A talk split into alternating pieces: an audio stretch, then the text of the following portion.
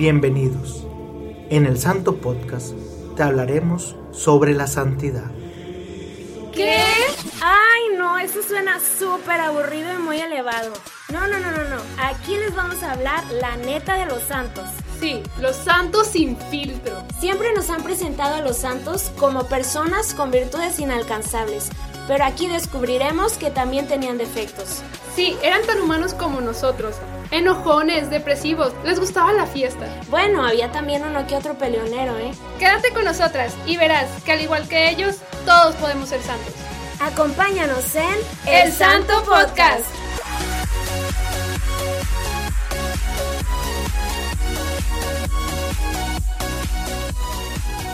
Hola. Hola, amiga, ¿cómo estás? Muy bien, amiga, otra semana.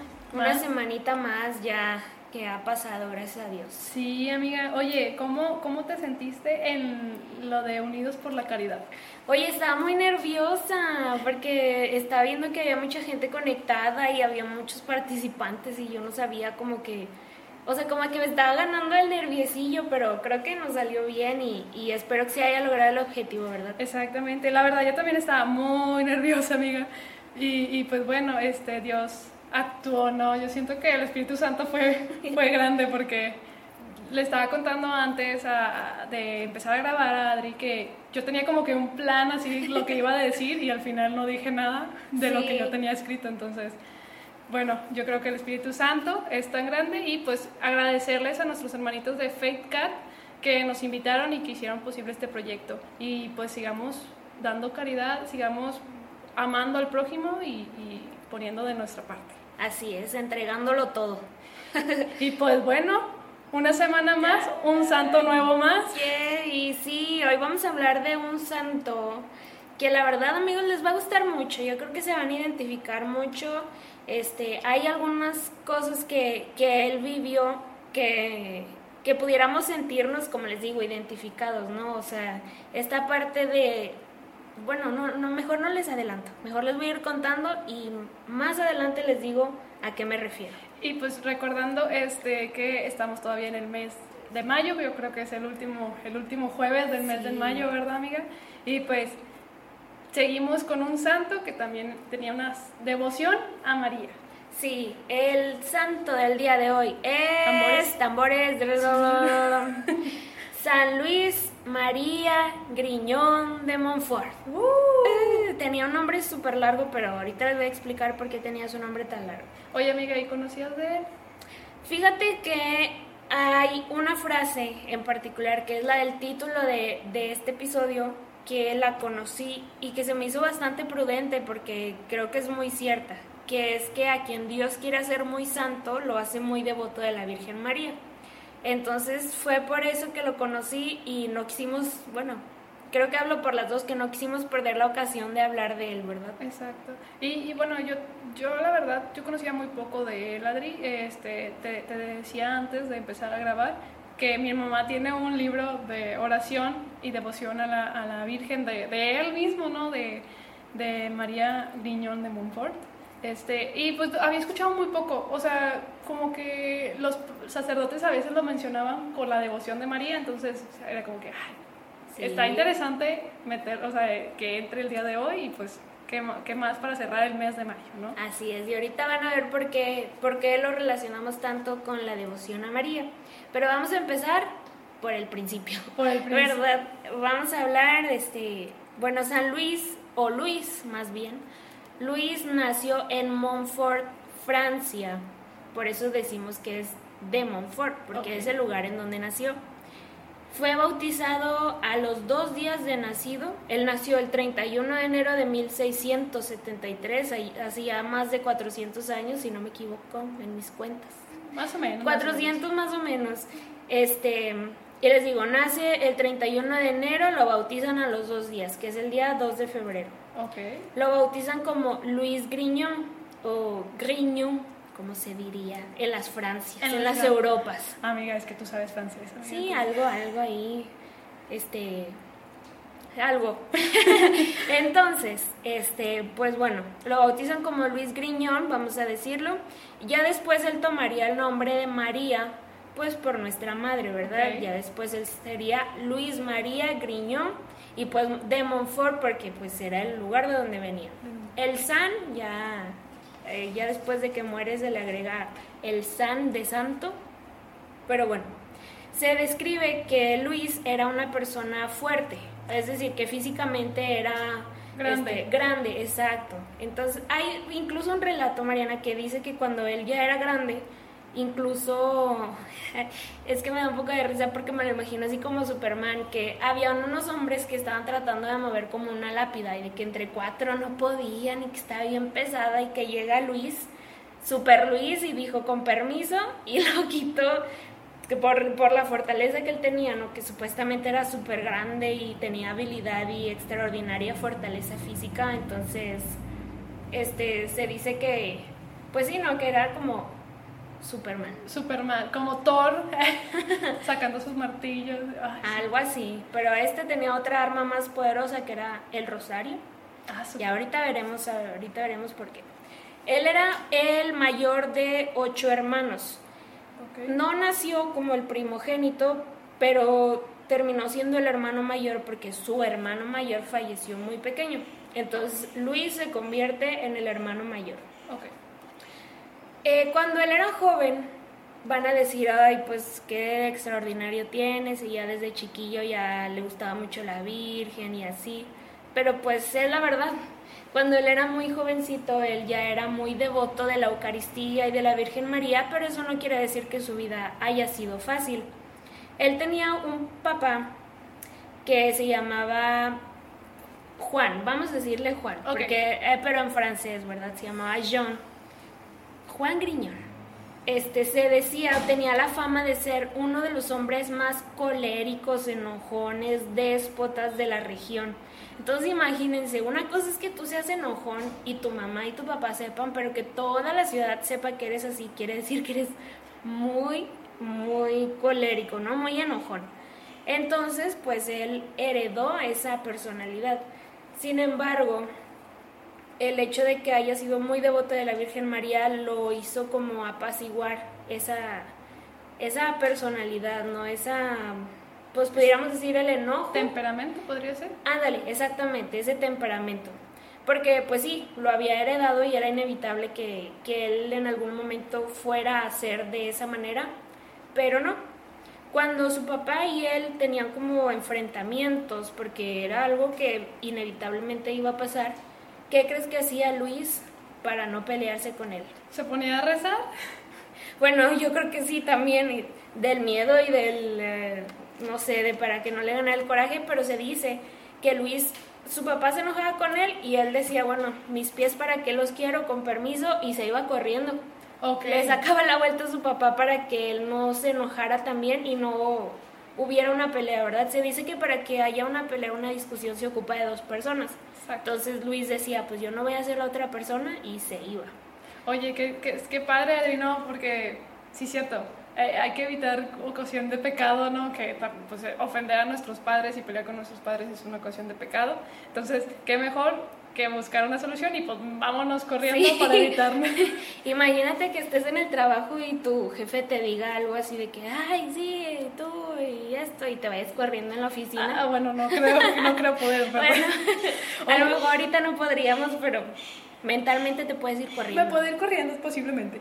Oye, amiga, también lo que me gustó ahorita que comentaste, que era de temperamento muy fuerte y se, pues era como que María era la que Lo apaciguaba. Lo apaciguaba. Y sí es cierto, muchas veces tenemos pues temperamentos muy diferentes, somos muy sensibles, o somos muy enojones, o somos muy Sí, explosivos. explosivos. Esa- eh, y, a veces el, el estar cerca de Dios y el estar cerca de María nos tranquiliza, como no tienes una idea, ¿no? O sea, ellos son los que nosotros mismos no podemos, pero con ellos siempre podemos. Así es, yo, yo te comparto que a veces cuando me quiero enojar, como que lo empecé a practicar, pero ahora ya como que es en automático y empiezo a rezar una Ave María.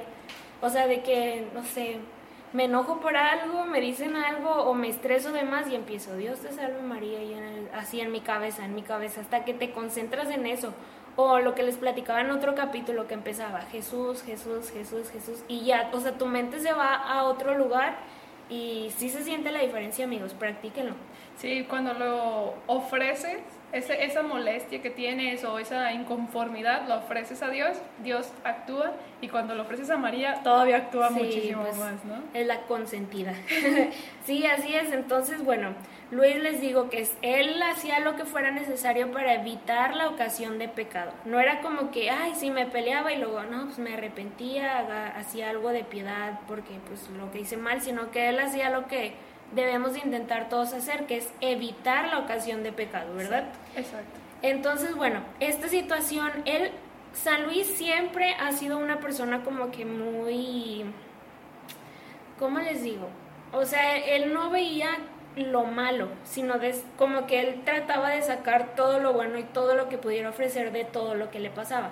Entonces, sin querer, esta cuestión que tenía con su papá por el temperamento de, de su papá, lo hizo a él como que empezar a buscar la manera de entenderlo, de llegar a la santidad a través de él, ¿no? Y aparte que esto que sucedía con su papá lo preparaba para lo que venía después. Bueno, Luis, les digo, él era, siempre iba más allá, trataba de ir más allá y hubo una ocasión que, pues, con sus compañeritos de la escuela, pues, sabes, en todas las escuelas de todo el mundo puede haber como, pues, diferencias sociales, ¿no? O económicas. Y una vez él vio que uno de sus compañeritos tenía su trajecito pues roto, ¿no? Su uniforme, sus zapatos. Y se le ocurrió a Luis, este, pues colectar un poco de dinero, juntar poquito dinero con sus compañeritos. Ay, es que me da ternura imaginármelo. Y fue con el sastre y él dijo, oiga, pues mire, juntamos estas poquitas monedas, es que mi amiguito no tiene pues su uniforme, ¿verdad? ¿Cómo ve? ¿Le completa lo demás? Y el señor dijo, no, pues claro que sí, ¿verdad? Se conmovió por el, por el acto. Con la acción. Ajá, y le hizo pues su trajecito al, al joven pobre. Exacto, y, y, y, pues a lo mejor recordando un poquito lo de el objetivo que era unidos por la caridad, o sea, a lo mejor nosotros mismos no vamos a salvar al mundo, ¿no? O sea, y no vamos a darle de comer a todo el mundo, pero si nos unimos entre varios, esa acción que estamos, o, sea, estamos provocando va a hacer que más gente se acerque y se va a conmover como el, el sastre Sí. y vamos a lograr más, o sea, más grande el objetivo, ¿no? Vamos a llegar más a fondo. Entonces, qué- gran ejemplo que nos acaba de dar, que siendo un niño Sí, tan pequeño. hizo, sí. Y bueno, eh, la cosa no para ahí. Él tuvo después un encuentro con Dios que lo marcó. La verdad no se especifica cuál es este primer encuentro o este encuentro este tan radical, pudiéramos decirlo. Pero fue tan fuerte que a él le hizo verdaderamente decir, wow, o sea, lo que realmente importa es Dios y tan solo Dios, o sea, no el dinero, no la fama, no los grandes conocimientos, sino simplemente encontrar la delicia en Dios es lo único que necesito. Y es cierto, o sea, qué tan sabio es esa frase, ¿no? Lo único que necesito es Dios Y nada más. y nada más. Ajá. Y en estos momentos creo que es lo que deberíamos de reflexionar, todavía estamos pues en cuarentena. Ay, bien encerrado. Este, pero Dios es el que nos va, nos ayuda y nos consuela y nos da paz. O sea, no hay que preocuparnos de que, ay, ya quiero salir. O sea, sí queremos salir, pero Ajá. al final de cuentas Él es como que el que nos complementa en eso. Nos da la compañía al final. Sí, la paz que se encuentra en él, pues no te la va a dar el mundo. Exacto. Después, Luis, ya a la edad de 20 años, bueno, este encuentro que les digo que le sucedió fue alrededor de los 16, 18 años más o menos. Después de los 20 años, él dice, bueno, me voy a ir al seminario. Creo que Dios quiere que yo le sirva a través del sacerdocio. Y les digo, él vivía en una región este, francesa y él quería irse a estudiar al seminario de París. Entonces su papá, pues ya saben que era un poquito renegón y le dijo, "Mm, mm, no lo sé, mijito, como que no estoy muy de acuerdo.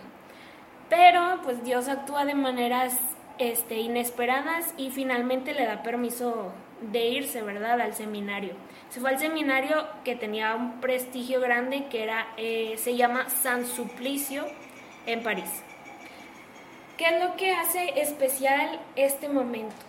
Que San Luis, entregado a la piedad, entregado a Dios, quiso irse ya desde ya despojando de todo. No se esperó a ordenarse sacerdote para para dejar a su familia, ¿verdad? desde el momento incluso que todavía no entraba al seminario, se quiso despojar y lo primero que eliminó de su vida, por así decirlo, fue su caballo, que era el caballo que lo iba a llevar al seminario. 300 kilómetros de distancia era. Ok, o sea, vendió su caballo, o sea, se despojó de su caballo. Sí, se despojó de él, no sabemos si lo vendió, si no lo aceptó, si, si no, no sabemos qué, qué pasó con el caballo, pero él dijo, no lo voy a usar. Como ofrenda me voy a ir caminando los 300 kilómetros al seminario. Exacto, 300 kilómetros a pata. Bueno, a pie, a pie, a pata se ve muy feo. A pata se hubiera ido en el caballo, pero a patín. y este, también, pues bueno, su papá obviamente le dio dinero para que él eh, pagara lo que tuviera que pagar o comprara o comiera. Y su mamá pues le hizo su traje, ¿verdad? Para que se fuera él muy presentable al seminario. Pero él dijo, no, no me es suficiente entregar el caballo, voy a entregar mi dinero. Y el dinero que su papá se le había dado, se lo dio a un pobre que se encontró en el camino. Entonces, se quedó así, sin caballo, sin dinero. Después, su ropa también como que le empezaba a estorbar, como que decía, no, no, es que yo tengo que entregar más se encontró con otra persona pobre y le dijo, ¿qué te parece si yo te doy mi traje, mis vestiduras que me hizo mi mamá y tú me das tu traje? Así, eh, tus harapos, ¿no? Tus, tu ropa sucia y vieja. Y pues el pobre dijo, pues sí, ¿verdad? y en ese momento él decide, bueno, a partir de ese momento él decide vivir únicamente de limosnas. Fíjate en las entregas que hizo y todavía ni entraba al seminario. O sea, él ya se había despojado de todo. Capaz que llegaba al seminario y lo regresaban. Ya se eh, hubieran pensado que es un, inmigrante, no, ¿cómo se dice? Un indigente. Un indigente, sí. Pues bueno, llegó a París y el seminario estaba como que dividido. Estaba el seminario de los ricos y el seminario de los pobres. Y pues como lo vieron a él sin dinero, sin caballo, a pie y con la ropa sucia, dijeron, bueno, te vas a ir al de los pobres. Y pues él dijo, pues no pasa nada, ¿verdad? A eso vine a, aprender y no importa dónde me ponga Dios. Estando ya dentro del seminario lo ponen a hacer dos trabajos que a nadie le gustaban, que era ser bibliotecario y velador de muertos. O sea, no, yo tampoco hubiera querido ser veladora, pero Fíjate, amiga, que a mí en el servicio social me tocó ser, estar en la biblioteca, ser bibliotecaria un tiempo. Y es interesante y aprendes, quiero decirles que aprendes mucho porque vas conociendo la gran magnitud de, de, libros, ¿no? Y yo, yo me imagino que qué ventaja tuvo Luisa, Luis María ahí en, en, el, en, el, seminario, ¿no? O sea, estar encargado de tantos libros, tienes todo el tiempo del mundo para pues leer varios y conocer todavía más de tu amor, ¿no? Que es Dios y, María. Sí, no, y ahorita haz de cuenta que la cuarentena es lo mismo. Si tienes libros en tu casa, aunque sea el de matemáticas de quinto grado, y ponte a leerlo, todo es bueno. Exacto. Este, y pues sí, Mari, como dices, él no, no vio la, la situación como algo malo, sino que dijo, bueno, voy a aprovechar esto del lado de bibliotecario, pues como dices, aprovechó para leer bastante, bastante, sobre todo de la Virgen María, ¿verdad? Que era como su devoción predilecta y lo que más amaba. Oye, amiga, ahorita que, dices de que en esta cuarentena podemos leer varios, este, perdón que te interrumpo. No, este, está bien. Podemos meternos al vatican.org, no, vatican.bat, creo que se llama la página, donde están las encíclicas de, de los papas, así pues, aprovechando, pues, leemos ahí unas encíclicas, entonces. Como quieran la página lo, lo, vamos a poner ahí en Insta para que la sigan y pues ahí busquen las encíclicas que ya tiene tanto el Papa Francisco, Benedicto, Juan Pablo y, y de ahí hacia atrás. Exacto. Sí, este, nos sirven mucho las encíclicas porque también es como una manera simple de aprender lo que Dios nos pide, ¿verdad? Exacto. Y bueno, ah, les decía que también San Luis eh, fue velador de muertos. Aquí les quiero contar algo que, que creo que me hizo mucho ruido, que fue que él al momento de, pues literalmente estar velando a los muertos, se dio cuenta de lo no importante o de lo poco importante que son las cosas del mundo. O sea, el estar velando a una persona que ya falleció y darte cuenta que todo lo que construyó, todo lo que pudo haber a lo mejor aprendido, toda la ganancia que tuvo, pues es temporal, ¿verdad? Es vano y no es algo que tuviera como tanta importancia si lo comparamos con las cosas del cielo, ¿verdad? Lo que te llevas no es físico, no es algo tangible, pudieras tener 30 carros y qué padre, ¿verdad? Disfrútalos. Pudieras tener un chorro de dinero y pues qué bueno, ¿verdad? Pero lo que realmente va a valer no es lo que compraste con, con ese dinero, sino a quién ayudaste, cómo lo repartiste, cómo compartiste este, y cómo ayudaste a los demás, ¿verdad? Él llegó a reconocer que pues no debes de esperar nada de este mundo, sino solamente lo que viene de Dios y nada más. Y me acuerdo mucho de una frase ahorita que mencionas todo eso, me acuerdo una, una frase de Santa Teresita de Niño Jesús, yo creo que en un futuro ya hablaremos de ella, este, que decía, me voy a pasar eh, el, cielo. el cielo aquí en la tierra. Entonces es cierto, o sea, ¿qué estamos haciendo para edificar el cielo aquí, o sea, nuestra santidad aquí? O sea, ¿qué estamos adquiriendo para hacer eso. O sea, todo lo que tengamos que aprender yo creo que sería más como encaminado a la santidad. Claramente, o sea, hay cosas que son necesarias para, para llevar esta vida un poquito más, más amena, ¿no? Digámoslo así. Pero también, ¿qué estamos haciendo para construir nuestra, nuestro cielo aquí y ya llegar todavía más triunfantes allá, arriba? Exactamente. Y pues, como también otro santo dice, que no me acuerdo muy bien quién fue, pero que dice que predica siempre y si es necesario utiliza palabras. O sea, haciendo referencia a que tu vida es el evangelio que mucha gente va a leer y no precisamente por cuántas cosas les compraste, sino por lo que les enseñaste acerca de Dios, de la Virgen María y las obras de caridad que tuviste para con ellos. ¿Verdad? Bien. Es, Sabes, a veces me, me quedo pensando, en, unos filtros que a veces dicen, ¿qué santo me parezco, no? Ah, sí. Y entonces me acuerdo, ahorita quiero hacer a lo mejor una comparativa muy burda, digamos así, pero ¿cómo te imaginas tú? Eh, si quieres compartirnos en la página de Instagram, ¿cómo te imaginas tú cuál va a ser tu atuendo cuando un día te, te hagan un santo? imagínate. ¿Y, ¿Y, cuál sería tu frase y por qué serías patrono, no? O sea, es, es bueno, es, es importante a veces reflexionar esto porque ellos no se imaginaban nunca y, su ejemplo fue lo que los llevó. Entonces, ¿tú qué quieres eh, que, como, que, te, que te recuerden? Eh, te recuerden en esta vida en santidad. Entonces, te invito a que nos compartas en Instagram o si quieres hacerlo personal, o sea, solamente reflexionando, entonces sería como que padre. Yo, yo creo que Adri y yo vamos a subir esa actividad. Sí, vamos a, a estarles compartiendo para que nos digan, oye Maris, qué, qué buena idea, no lo había pensado de esa manera. O sea, si hoy me viniera Diosito y me dijera, bueno, este, ¿de qué quieres ser patrona? Ay, no, imagínate, ¿de qué le voy a decir? No, pues de los podcasts. o algo así, o sea, no. Adri Santa del podcast. Patrona de los Santos Podcast. De los Santos y Mariana, patrona de los Santos Podcast por dos. Por dos.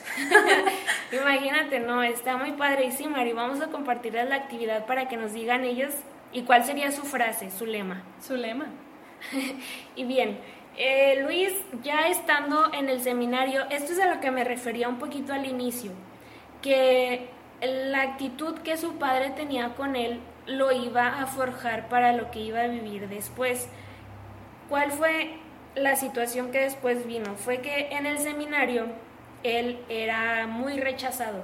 Lo tachaban mucho de que era fanático y que tú estás loco y y fíjate, algo muy, muy importante era que sus compañeros seminaristas, pues, no sé, lo trataban, vamos a decir, normal o X, ¿no? Como un seminarista más, qué bueno que estás aquí, bravo. Pero los superiores, es decir, los maestros, los sacerdotes maestros o los de, de que iban en el seminario en años más adelante, lo trataban mal lo maltrataban, eran los que tenían como esta, este prejuicio o este juicio sobre él de decir que era un fanático, ¿no? Entonces los demás seminaristas decían, ajá, ¿cómo que el, superior le está diciendo así? No, pues si el superior lo dice, quiere decir que sí es fanático. Y yo también le voy a decir, ojo aquí, ¿no? O sea, a veces creemos que porque una persona vamos a decir, por ejemplo, en la escuela, ¿no? Tenemos nuestros maestros y es con todo el respeto del mundo, ¿verdad? Es un, es un ejemplo un tanto, como dices, burdo o ridículo, pero es nada más como para ilustrar. Que ves que tu maestro dice que la Tierra es plana. Pues, ¿cómo se va a equivocar el maestro si el maestro es el maestro? Diciendo, exacto. Entonces, si el maestro dice eso, pues yo creo que esté equivocado, pero el maestro lo dice y yo también lo voy a decir. Y no, no se trata de que alguien que va como más avanzado en el camino, este, quiera tenga más bien todo el conocimiento, todo el saber. También aquí entra mucho el juicio personal, la formación el conocimiento y la moral, la dignidad personal. De saber decir, o el maestro está diciéndole a mi compañero que es un burro y no se me hace ético. No porque el maestro lo diga, voy a decirlo yo también. No porque el coordinador de mi grupo lo diga, lo voy a decir yo también. Tienen que tener juicio propio y sobre todo siempre ver las cosas como Dios las quiere ver. Y como una vez escuché que las cosas se dicen y se hacen pensando en que la gente es buena, ¿verdad? Yo no me voy a limitar por los juicios de otras personas y no me voy a dejar llevar por eso, ¿verdad? Ya si después yo descubro que la otra persona tenía razón, pues ya yo me encargaré a lo mejor de pues de mi propio pecado, ¿verdad? De, buscar la paciencia, la mejor en la persona. Y es cierto, Adri, porque por ejemplo ha pasado muchas veces que a lo mejor a una persona no somos moneditas de oro para caerle bien a todos, ¿no? Pero una persona diga, pues no sé, no me cae bien Mariana, pero Adri diga lo contrario. Espero, amiga, que diga. Este, bueno, sí, amiga.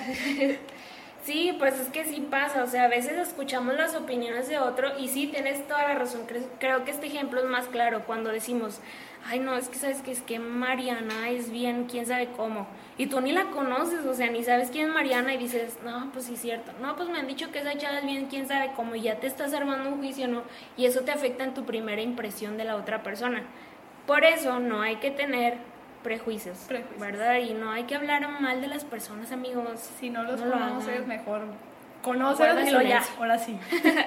bueno, y esto era lo que le pasaba a él, que sus compañeros pues se dejaban llevar también por mucho chismorreo y lo trataban de fanático. Sin embargo, este se dice que cuando hay mucha fe y no hay conocimiento se puede caer en un fanatismo, ¿verdad?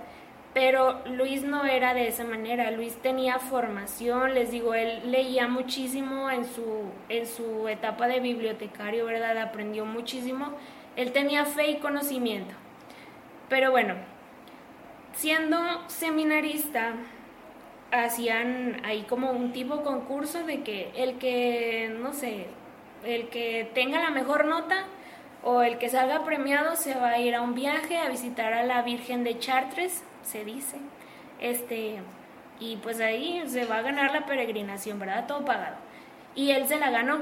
Entonces lo, lo extraordinario de esta, de esta pequeña historia es que al momento de que él llegó ante la Virgen estuvo ocho horas orando seguidas así sin parar, ocho horas de rodillas frente a la Virgen y pues eso impresionaba, ¿no? Porque decía, ay, no, ¿cómo vas a aguantar ocho horas? Imagínate una misa de ocho horas o, o, no sé, o sea, un evento de mucho tiempo y que no tuvieras ni un descansito ni nada. Amiga, como cuando leen la pasión de... Ah, el, el domingo de Ramos. El domingo de Ramos. Sí, ¿verdad? Sí, o sea, cuando leen la pasión que a veces se te hace larga. Y te ponen los pies y ya te quieres sentar, entonces algo así, ¿verdad? Yo siento como que, pero imagínate, ocho, horas. Exacto, y con la concentración del mundo. Pero se dice que pues él no iba nada más a cumplir, él no iba nada más de visita, sino que realmente estaba teniendo una plática con sus amigos, que son pues Jesús y María, ¿no? Cuando nosotros visitamos a nuestros amigos también se nos hace como que bien poquito el tiempo, ¿verdad? Nos vemos cuatro o cinco horas y sentimos que fueron minutos y yo creo que fue lo que le pasó a él en esa visita. Exacto, o sea, y tienes mucha razón, qué, qué bonita comparativa, ¿no? O sea, que cuando a veces visitamos a nuestros amigos queremos que fuera más tiempo, ¿no? Y pues al final de cuentas Jesús y María son nuestros amigos. ¿Y cuánto tiempo le inviertes a ellos? O sea, ¿cuánto tiempo vas y los visitas y platicas con ellos? Si, si se, nos diéramos cuenta lo, lo hermoso que es eh, escuchar y, platicar y convivir con ellos. O sea, no quisiéramos ni despegarnos ni un minuto, ¿no? O sea, y, pues la vida tiene que seguir, pero no quisieras querías, quisieras quedarte todo el momento ahí, ¿no? Sí, como cuando estás en hora santa, o sí, también eh, sucede en la misa, claro, que estás tan emocionado y tan dentro de que no quieres que se acabe, pero pues tenemos que seguir, ¿verdad? Luis, les digo, ya una vez que fue ordenado sacerdote, obviamente él quiso ordenarse y celebrar su cantamisa o su misa, la primera misa como sacerdote en un altar de la Virgen. Y así fue, ¿verdad? Se le concedió. Estando él en París, y su, su lugar favorito era la Catedral de Nuestra Señora de París, o Notre Dame se llama. Que de hecho fue, bueno, a lo mejor los que no, no les suena, el año pasado, el 15 de abril, este, hubo un incendio. La estaban construyendo y pues hubo un incendio, ¿verdad? No sabemos qué fue en realidad, si un descuido o no. Y pues bueno, a lo mejor por eso se pueden ubicar, ¿verdad? Es la Catedral de París. sí, un monumento. Un monumento, muy sonada, exacto. No, qué impacto, no. No, amiga, me, me, me, dolió mucho cuando se empezó a quemar la... Sí. Ver esas noticias fue muy impactante porque es un monumento, ¿no? Al final de cuentas, y es un monumento católico todavía, es, entonces se siente. Duele, duele. Y la verdad está precioso el lugar. Pero bueno, él, él era, le gustaba mucho ir ahí. Y uno de sus lemas cuando se ordenó sacerdote era ser esclavo de María, ¿verdad? Él, él estaba enamorado de nuestra madre y pues cómo no, ¿verdad? Es toda dulzura ella. Y hay, eh, ojo aquí, esta es una trivia para que se pongan a pensar un poquito. Hay un santo del cual ya hablamos, no voy a decir la respuesta, amiga. Okay. Hay un santo, este, que también, pues, bueno, como muchos, ¿verdad? Era muy, muy devoto de la Virgen María, que incluso su lema era totus tus, todo tuyo. Ahí se los voy a dejar para que le piensen. Al final del episodio les voy a decir de quién se trata. Ya deben de saber, súper conocidísimo. Pero esa frase, ahorita les voy a contar la historia, tiene mucho que ver con San Luis. San Luis María Griñón de Montfort, no San Luis Potosí. y ya. Él les digo, como era bastante rechazado en su seminario, incluso como sacerdote, no lo dejaban ejercer, no lo dejaban confesar, predicar, lo tenían haciendo cosas así como que, ay, bueno, exacto, o sea, cosas pudiéramos decir no de su ministerio, ¿verdad? No lo que le, le correspondía hacer, le ponían a hacer cosas chiquitas, oficios menores, ¿no? Pero él decía, bueno, si Dios así lo quiere, le voy a dar gloria con esto y así fue. Después, él ya, pues pasando mucho tiempo, decide ir a Roma y dijo, pues, ¿qué tal? Le voy a ir a preguntar al Papa si a lo mejor yo estoy equivocado, ¿no? Si, si algo estoy haciendo mal, porque, porque toda mi vida me han tachado de algo así, porque me están tratando así. Y dijo, bueno, voy a ir a Roma.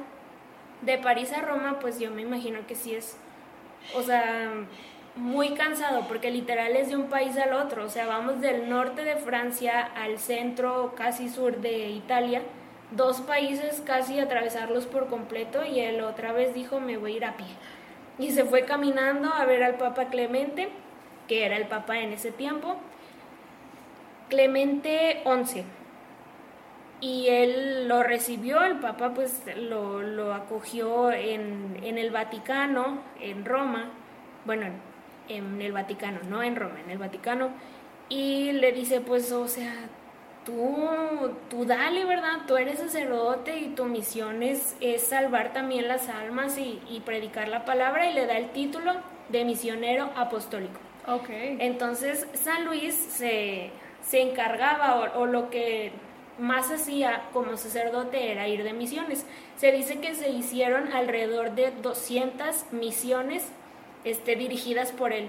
Y hay algo que me gusta mucho que él decía, se cuenta que él decía que, bueno, más bien que él creaba muchos cantos y decía que el canto en la oración como que hacía todo más ferviente, como que te daba una alegría diferente. te enamoraba más. Ajá, y él era muy, muy así de, de cantar, de alabar, de escribir canciones. Pero eh, se dice, esto me gusta mucho cómo se escucha, donde Montfort llegaba, el pecado tenía que salir corriendo, pero no era él quien conseguía las conversiones, era la Virgen María a quien invocaba constantemente. Ella rogaba a Jesús y Jesús cambiaba los corazones. O sea, y era como una cadenita. Él rezaba a la Virgen María, la Virgen María pedía la intercesión a Jesús y Jesús era quien realmente convertía a las personas que escuchaban las prédicas de San Luis. Wow, amiga, qué, impactante, ¿no? Me, me, me acuerdo mucho de la Virgen de Fátima en estos momentos, donde ella nos pedía, bueno, le pedía a los pastorcitos que, que rezaban el rosario para que hubiera la salvación de las almas y todo. Y aquí, o sea, Montfort se entregaba completamente, rezaba a María y María intercedía y obraba, ¿no? Y pues nos damos cuenta que, que María siempre está presente y obra en cada momento, como en los pasajes de la voz de Caná, o sea, y, y siento que, que María siempre va a estar protegiéndonos con su manto pues maternal y, y, y, pues ella tiene como esa conexión más directa, Sí. me gusta decirlo así, como que esa conexión más directa con Dios, porque es su hijo, al final de cuentas, es su hijo, su padre y su esposo.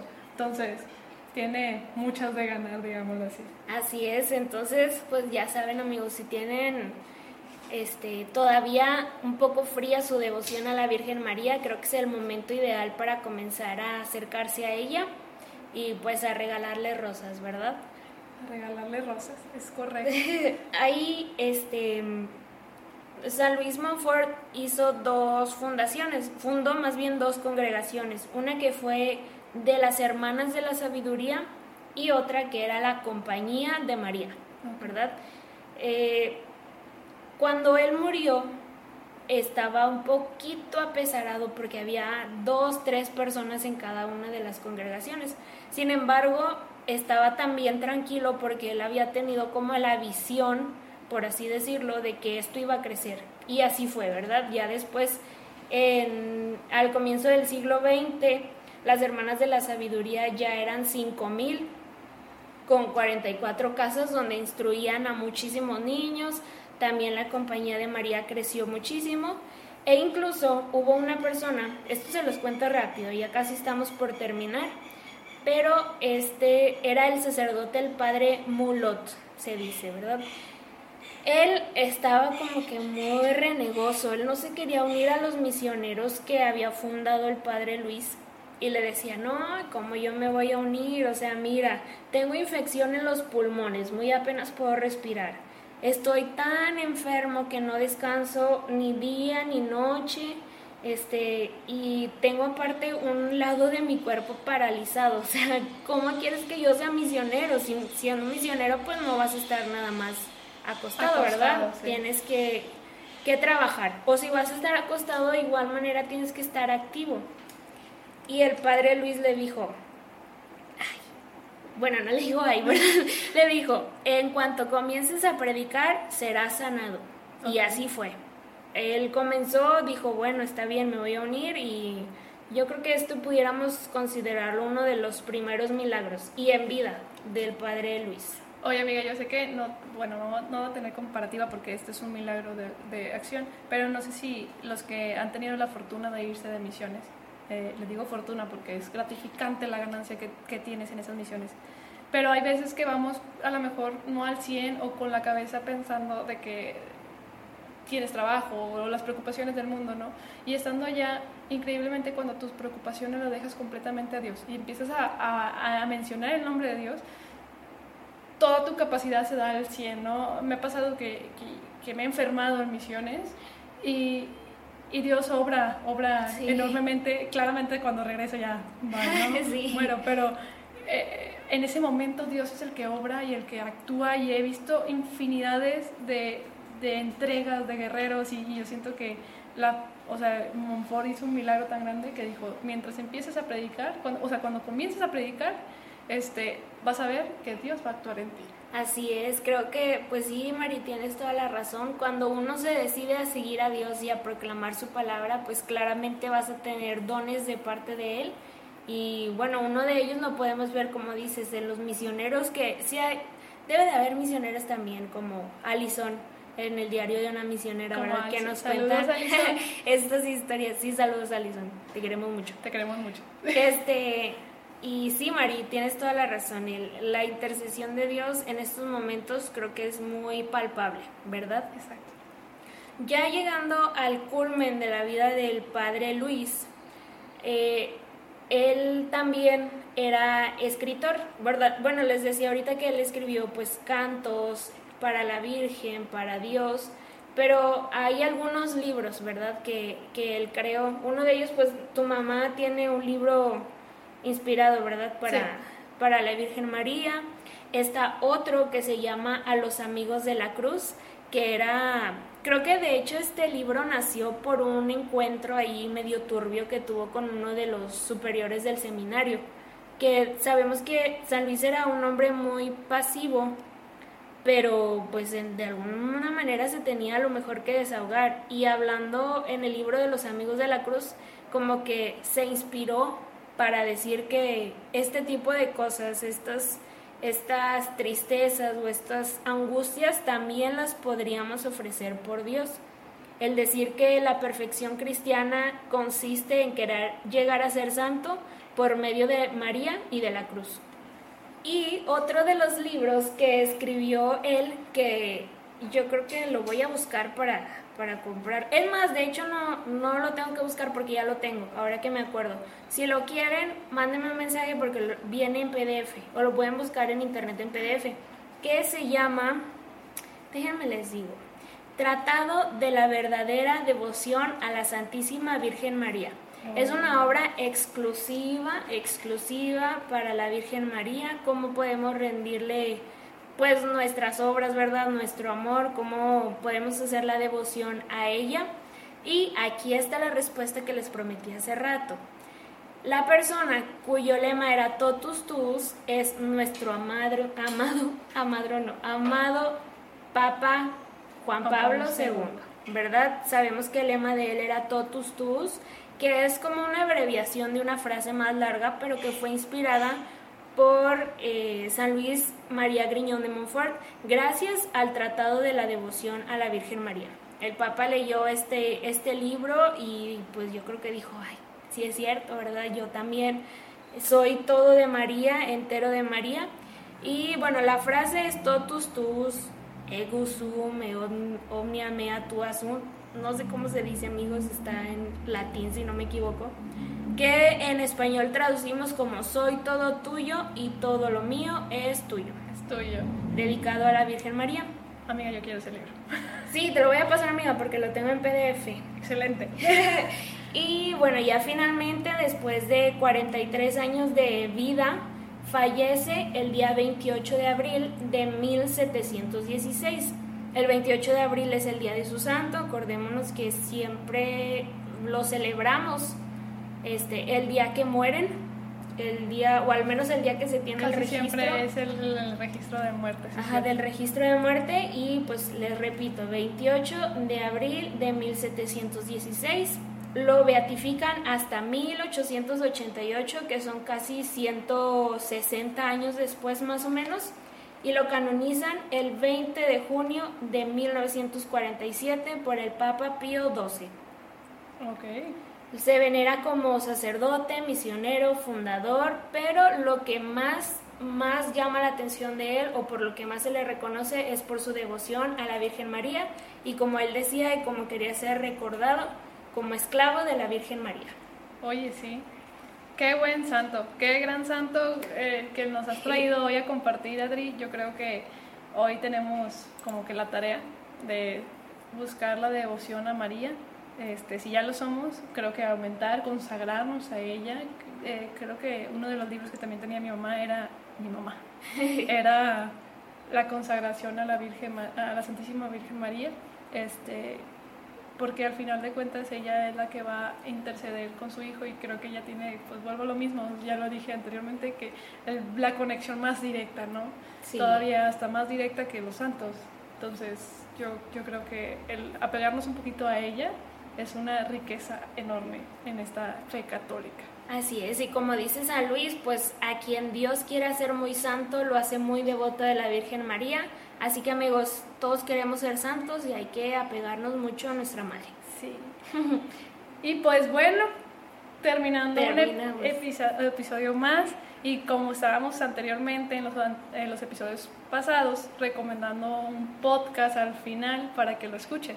Y el día de hoy vamos a traer un podcast que se acaba de estrenar. Uh, la, primicia. La primicia. La verdad es un podcast que, que es muy prometedor. No sé, cómo, no, sé cómo encontrar la palabra porque va a ser un, una explicación eh, del catecismo de la Iglesia Católica. O sea, va a ser un podcast que vamos a aprender mucho, que, que, va a tener mucha riqueza en esto de la fe y en el crecimiento propio. Entonces yo se los recomiendo y el nombre es Veritas. Veritas, así es. No sabemos si se dice Veritas o Veritas, este, pero les vamos a, a poner el enlace, vamos a etiquetar al buen Bubu García, Eugenio o Bubu como le quieran decir este, que es quien está dirigiendo, y como dice Mariana, es el catecismo de la Iglesia Católica y es larguísimo. Yo tengo la bendición de que mi mami me lo regaló, se lo pedí este, como regalo y, me lo consiguió, sí. Este, y es un libro bastante grande, o sea, yo creo que sí es como del tamaño de la Biblia.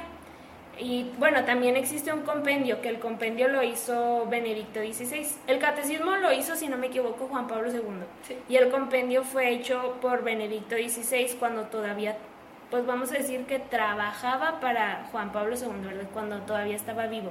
De hecho, en el primer episodio, ahorita que dices quién lo hizo y todo eso, contaban que, que el catecismo existía, ¿no? Pero van a como no, no, como, no es, bueno, sí, es actualizando conforme a, a cómo lo vamos viviendo, ¿no? Eh, eh, vamos creciendo. Entonces, por eso Juan Pablo fue el que... Como que lo puso en orden. Dijo, a ver, estas palabras ya sabemos lo que quiere decir, tengo que aterrizarlas a palabras actuales, ¿verdad? Y eso fue lo que hizo. Sabemos que la iglesia no cambia, simplemente que puso las palabras correctas en el tiempo. Exactamente. Entonces, Bubu les va a platicar más de esto para que lo sigan en Instagram como Bubu García. Entonces... Bubu García. Y igual les vamos a compartir su cuenta y para que corran a aprender sobre el catecismo, que es súper, súper importante. Acuérdense que la fe sin conocimiento puede caer en fanatismo, así que hay que aprender mucho.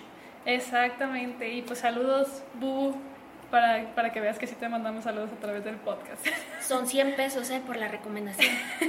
no, no se crean. No se crean. y ya acabamos, Mari. Ah, y pues como todos los episodios, ¿qué opinas, Adri? Este, terminamos con una oración. Vale, ¿te parece si la diriges? Claro que sí, nos ponemos en la presencia del Padre, del Hijo, del Espíritu Santo. Amén. Estaba buscando cómo orar este, conforme a, lo hacía Luis María Griñón de Montfort y me encontré una oración que me, que me gustó, pero es invocando al Espíritu Santo. Entonces, Ven Espíritu Santo, llena nuestros corazones, enciende el fuego de tu amor, envía tu Espíritu Santo a nuestros corazones, a hacerlos nuevos. Haznos santos, sabios y siempre fiel a tu voluntad. Amén. Y nos, encomendamos a, Mamita María, porque ella es la intercesora. Es esa, esa conexión que necesitamos para llegar con, con su Hijo. Madre, por favor, volteanos a ver, apiádate de nosotros, abrázanos en tu santo manto maternal y ayúdanos a cada vez acercarnos más y más a tu Hijo. Por Jesucristo nuestro Señor. Amén. Amén. Y pues bueno, amiga, un episodio más. Yay, gracias a Dios. Gracias a Dios. Y pues para que nos sigan en la cuenta de, de, Instagram, como el Santo Podcast, en Facebook también. Y si quieres que hablemos de un santo aquí en, en, eh, como episodio, pues ahí nos escriben y, y, pues nos lo cuentan. Y viene a la lista. Exactamente. y pues terminamos con nuestra ejaculatoria, amiga. Así es, amiga. Voy a contar. Una, dos, tres. Santos y santos de Dios, rueguen por nosotros. Adiós.